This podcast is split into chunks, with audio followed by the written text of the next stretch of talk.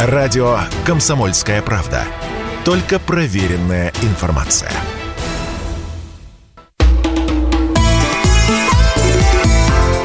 «Национальный вопрос»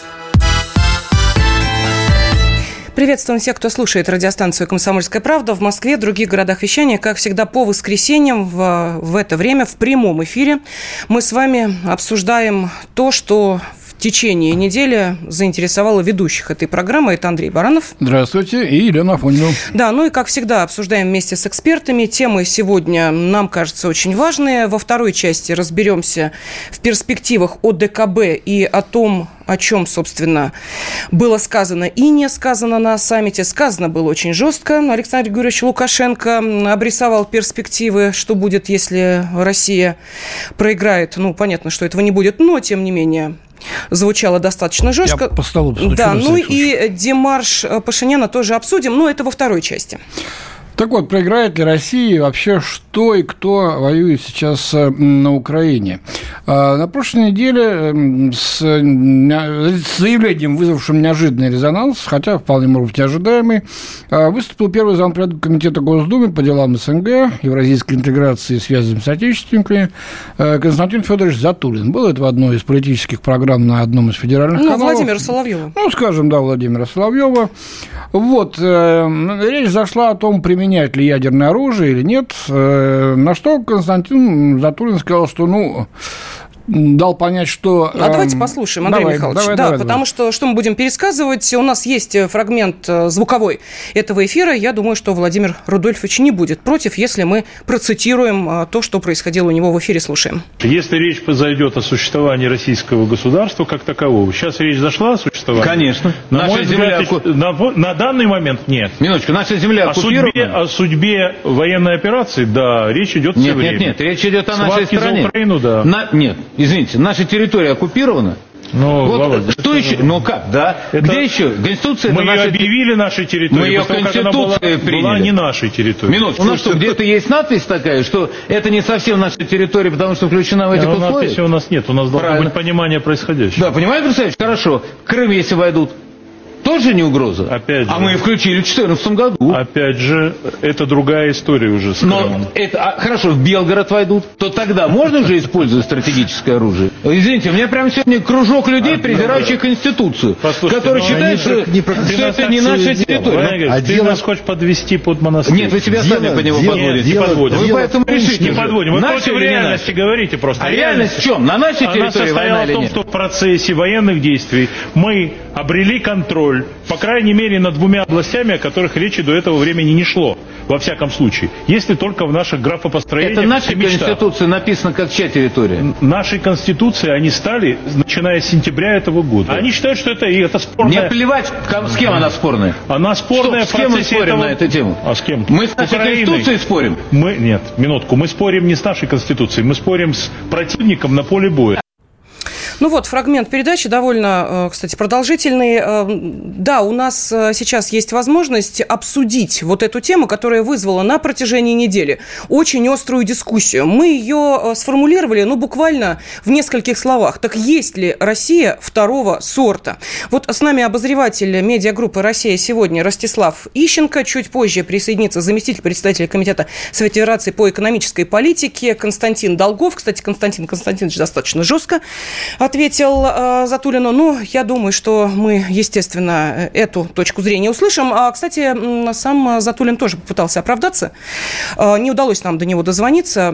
Отказался он принять участие в ну, нашем эфире. Он но... сказал, что, во-первых, совершенно правильно, кстати, что разговор шел в контексте применять или не применять там ядерное оружие, э, потому что ведущие и некоторые из гостей говорили, да, давайте ударим сейчас по Украине, раз есть ядерное оружие, что оно проставит? Или сразу по Польше.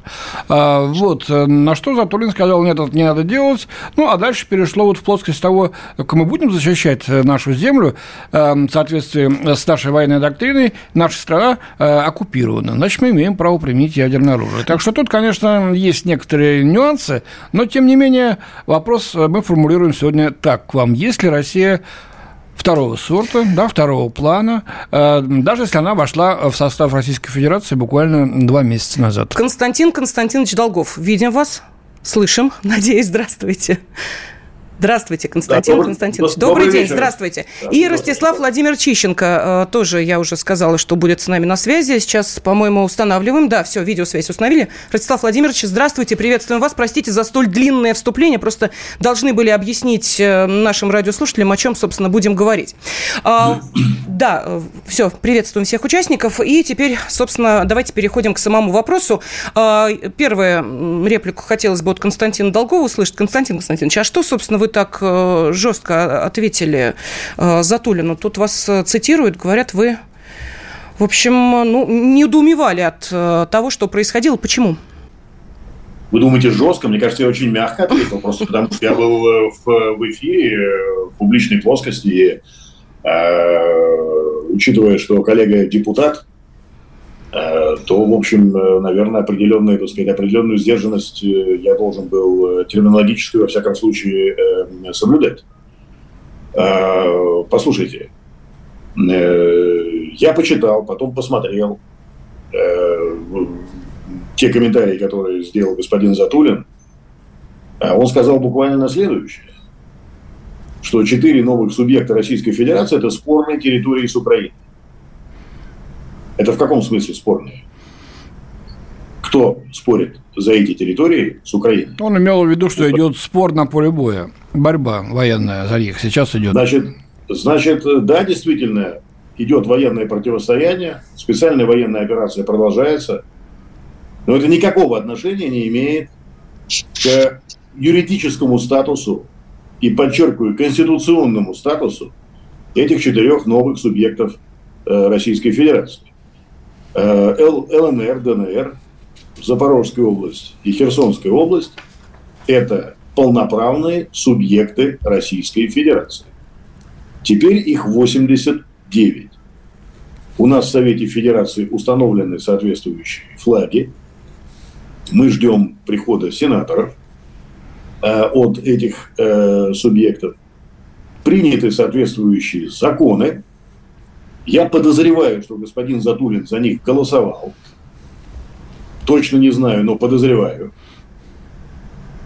А, были проведены, было проведено свободное волеизъявление жителей этих, э, этих новых субъектов, этих областей тогда, да, на том этапе. Э, подавляющее большинство жителей высказалось за то, чтобы э, войти в состав Российской Федерации. Потом э, был, были указы президента, было, были законы соответствующие приняты. Э, то есть, ну, не говоря о том, уважаемые коллеги, что эти решения выстраданы были годами а вот здесь, а, позвольте, да, Константин Константинович, все-таки передать а слово Ростиславу Владимировичу, потому что он э, сейчас э, слушает. Да, мы к вам вернемся обязательно, просто хочется соблюсти баланс, времени немного, но тем не менее. Ростислав Владимирович, вот э, Контекст-то был особый, Лен. Ну, понятно, про контекст. Не-не, тут, тут Знаете, как осадочек остался. Давайте, Ростислав Владимирович, вот э, вам вопрос, скажите, вот эта дискуссия, которая сейчас возникает, она вас не настораживает? Э, вообще, как можно говорить о том, что есть, вот знаете, вот наши территории и чуть-чуть как бы бы не наши. Вот это вот Россия, а тут за нее бороться будем. А вот тут еще подумаем, может, действительно как-то все еще повернется и не так пойдет. Меня настораживает то, э, как можно вообще комментировать или обсуждать то, что происходит на ток-шоу. Вы в них принимали участие. Я хочу напомнить, Ростислав Владимирович. И всегда смотрели с удовольствием у того же Соловьева, вы были не единожды принимал, может быть, и еще когда-нибудь, ну, хотя без большого воодушевления. Значит, ну, все-таки как, это одна, один из информационных форматов, и иногда приходится в нем участвовать. Но тем не менее, значит, ток-шоу – это политика для, для домохозяек. Значит, ток-шоу – это адреналин. Значит, то есть э, там все черное и белое, значит, вот вам Кофтун, значит, которого уже нету, ну, значит, будет кто-нибудь другой. Значит, а вот вам, значит, с другой стороны наше светлое будущее. Значит, там человек никогда не может сформулировать свою мысль полностью, потому что по формату его через 30 секунд, максимум через 40 перебивают. Значит, э, в данном случае мы видим то же самое. А Аристотель что, сформулировал свою мысль? Хорошо, мысль, мысль ты озвучил, как вы к ней относитесь? Он только открыл рот, ему сразу стали, начали, начали кричать «Конституция, Конституция, Конституция». Ну, я понимаю, хайп поймать приятно, особенно кого-то там обвинив в том, что он не уважает Конституцию. Но я хочу вам напомнить, у меня, кстати, с Константином Федоровичем, кстати, личные отношения сложные. Я, многие черты его характера мне не нравятся. Но я должен вам сказать, что человек, который 30 лет в одиночестве боролся, значит, ну, 20, ладно, или 25, за это самое, за Крым, за Севастополь, вообще за поддержку сопротивления Бандеровщине на Украине и так далее, практически в одиночку. Я могу сказать, что приезжая там с девятого года в Москву, значит, более или менее какое-то понимание я могу найти в трех местах. Девятый год – это президентство Медведева. Раньше я просто не ездил, не могу сказать, как было раньше. Значит, в э, управлении президента по гуманитарному сотрудничеству со странами СНГ, в администрации президента тогдашнего главы Нарышкина и в, там самом, в э, институте э, СНГ у Затулина. Все, все остальные тогда вам говорили, так нет, Крым это Украина. И Севастополь вообще не надо нам никаких провокаций. Это Украина, мы, в общем, мы в этом даже не, не заинтересованы никак, ничего. Значит, э, поэтому я, я вообще не вижу предмета для спора. Хорошо, что... Вячеслав Владимирович, давайте мы тогда поступим. Прошу прощения, мы сейчас уходим на перерыв. У меня огромная просьба и к вам, и к Константину Константиновичу. Давайте мы все-таки будем обсуждать не Константин Федоровича, как такового, его роль и значение в нашей жизни, а будем все-таки обсуждать то, что действительно есть определенное ощущение, что как-то новые российские территории, ну вот как бы вот совсем и не очень-то и наши. Радио «Комсомольская правда». Только проверенная информация.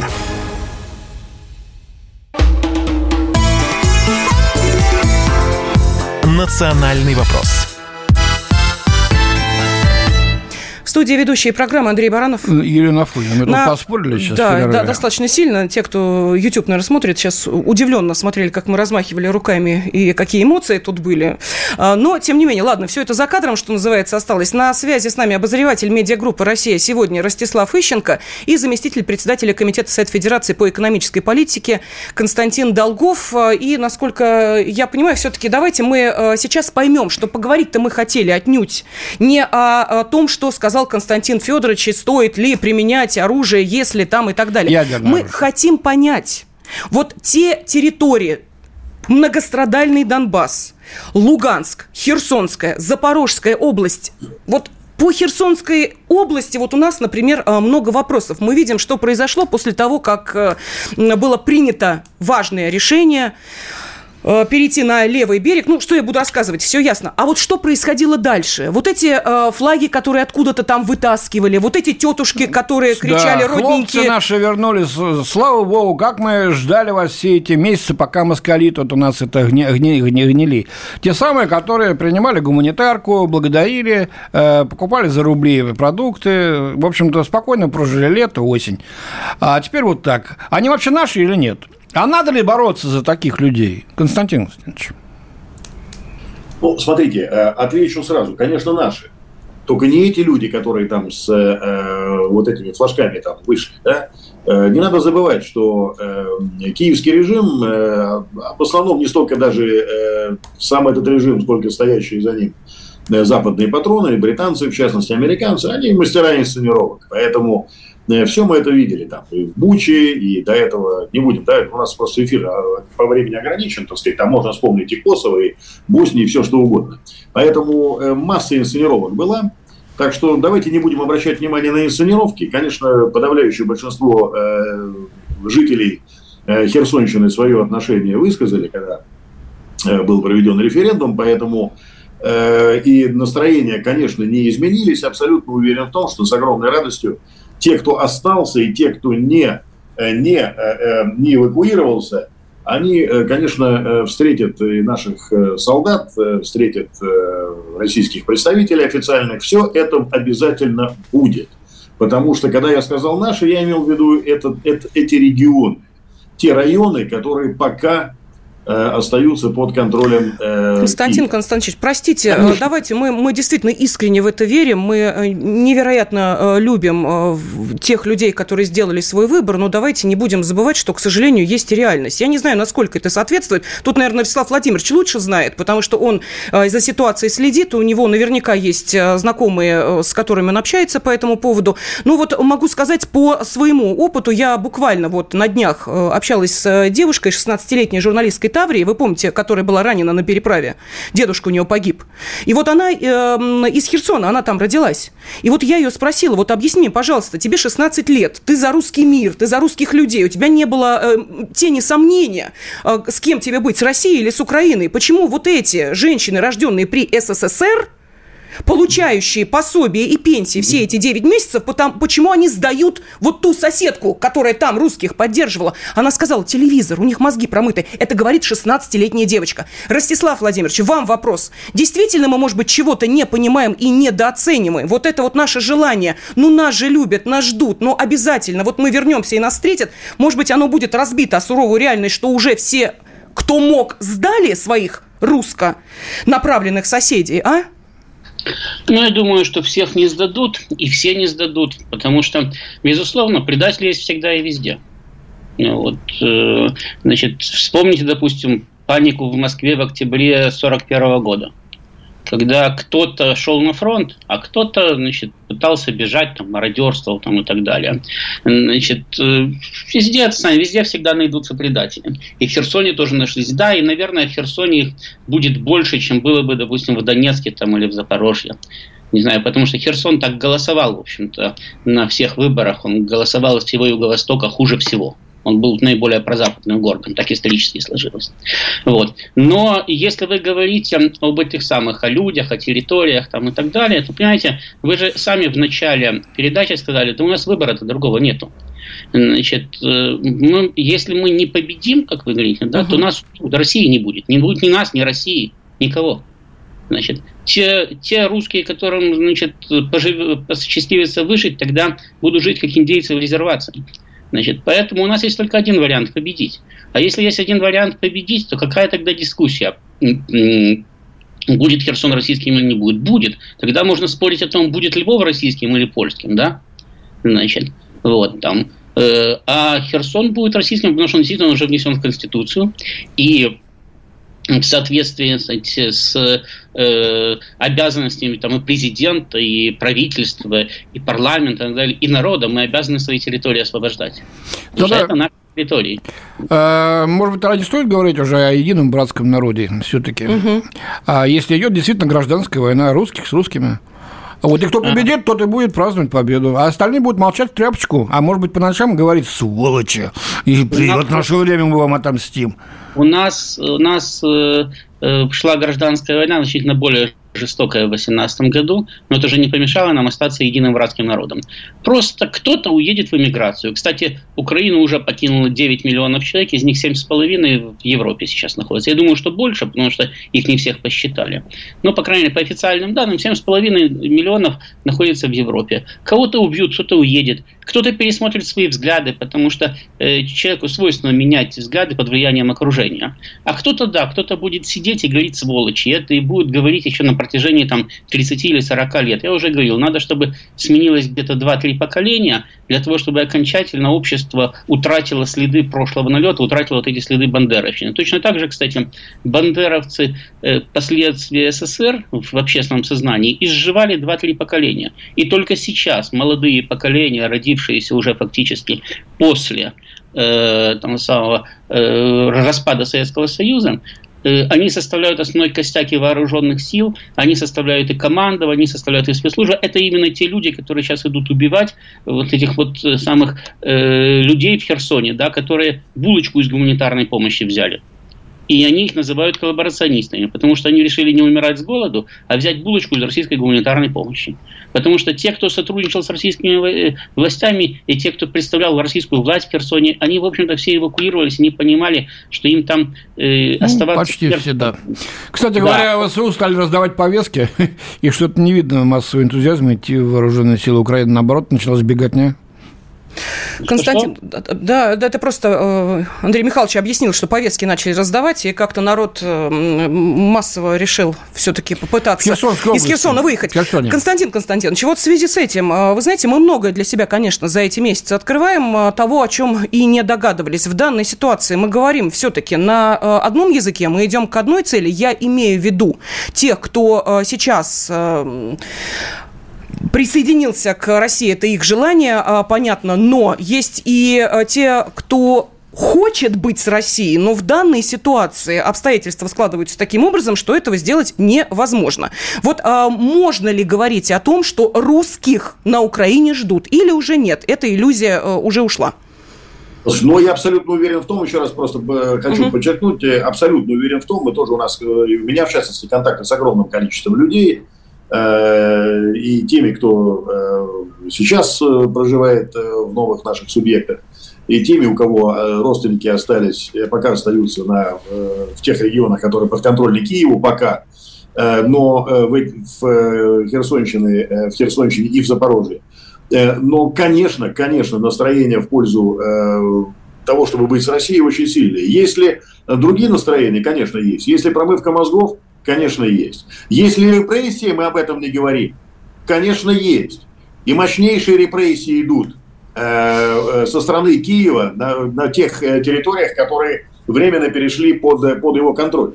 Конечно. Вспомните, что в Харькове они, в Харьковской области они творили. То же самое сейчас и в Херсонщине происходит. И в самом Херсоне. Обязательно, обязательно. Это нацистский режим, это все нормально. Нормально в кавычках. Угу. Это нормально для нацистского режима. Поэтому, конечно, э, и многих запугивают, и бабушек запугивают там с дедушками, несомненно. Э, копейку какую-то дают, если дают, так сказать, чтобы они там с флажком вышли. Мы что, не понимаем, как это делается? Да все что угодно можно сейчас поставить, так сказать, э, любой фильм снять, любой ролик. Поэтому были бы деньги, а деньги дают там. Поэтому, конечно, это тоже нельзя сбрасывать со счетов. Но, но настроение основной массы людей, конечно, э, э, в этом смысле пророссийские. Потому что начали восстанавливать и продолжим восстанавливать. И большие средства на это будут, будут продолжать направляться. Потому что обеспечили безопасность и обеспечили безопасность. Мы же говорим сейчас, что вот там некоторые районы, да, временно оставлены. Но послушайте, а сколько районов включено сейчас э, в состав Российской Федерации? Э, в том же Донбассе. Сколько сейчас миллионов людей почувствовали себя в э, большей безопасности, куда большей безопасности. Об этом-то давайте тоже говорить. Меня, знаете, Потому что... что говорим, так сказать, говорим о тех, кто в Херсоне, в Купянске, пока временно. А давайте говорить о тех, кто, э, кто в ДНР, ЛНР. Это миллионы людей. Ну, показывали и репортаж зря, из Волновахи. Да, да, там люди, в общем, тоже, как мы понимаем, сейчас в преддверии зимы практически разрушенный город. И в ситуация... есть определенные, понимаете? Меня что Послушайте, пора... я, поразило... Я говорю, нет, нет сомнений. А что касается умов, уважаемые коллеги, вот поэтому стоит задача денацификации. Конечно, это работа на, это работа на годы. И начинается эта работа со школы, со школьных учебников, с Спасибо. Константин Долгов, Ростислав Ищенко. Да, ну вот нам тут э, пеняют, что мы не пригласили Константина Федоровича Затулина. Приглашали, скажем честно, он э, не откликнулся на нашу просьбу. Но это по предыдущей теме. Мы достаточно тут горячо поспорили. Ну, хотя очень многие, так сказать, не согласны с, с Константином Федоровичем. Э, вот, и поддерживают идею, что Россия, она одна, и бороться надо за нее э, так, как борешься за свой дом, за свою семью. Ну, вы знаете, Андрей Михайлович, мне кажется, что слова президента, сказанные на этой неделе, э, расставили все точки над «и». Э, и причем прозвучало это впервые на уровне президента именно, что воссоединение России с Донбассом должно было произойти раньше. Ну, казалось, Может быть, правда, и не было бы все, все мы сильны задним умом, ну, действительно, историю вспять не повернешь. Национальный вопрос.